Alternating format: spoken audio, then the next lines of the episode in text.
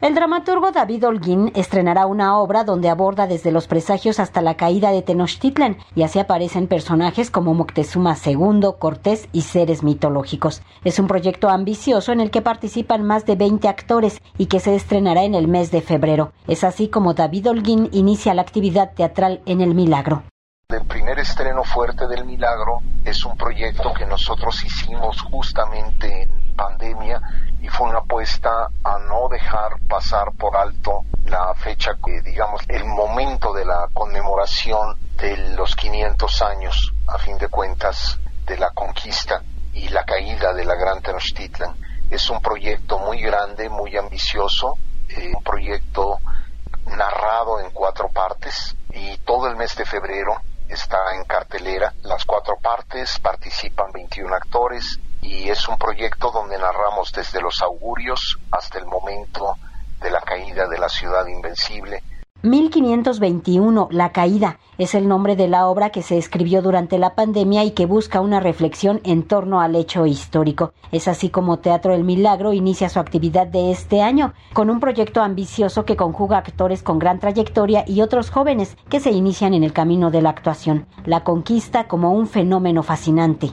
Con la intención de, a fin de cuentas, hacer una mirada crítica, una una nueva mirada sobre ese fenómeno y a la par que los relatos se vayan entretejiendo de una manera apasionante y hablarle de oponer frente al espectador contemporáneo a figuras que van desde Moctezuma II y Cortés a también eh, presencias mitológicas, los dioses, Coatlicue, o bien la mirada fantástica de eh, animales, una yegua, por ejemplo, que fue mencionada en la lista de caballos que llegaron a la conquista.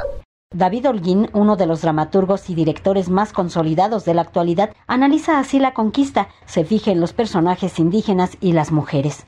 Vuelve a traer a la actualidad la ocasión de la reflexión y la ocasión también del conocimiento de que, de que a fin de cuentas se hable desde una manera eh, equilibrada de con personajes que habitualmente no tienen voz, que es el lado indígena, y más aún si recordamos, por supuesto, menos personajes históricos indígenas que a los españoles en nuestra lectura de la historia, eh, nosotros nos permitimos dar la voz a más mujeres en esta historia. Y a fin de cuentas, lo que te digo es decir, construir en la mayor medida de lo posible una mirada compleja, una mirada poliédrica del fenómeno. 1521, La Caída, se estrenará el 4 de febrero en el Teatro El Milagro. Para Radio Educación, Verónica Romero.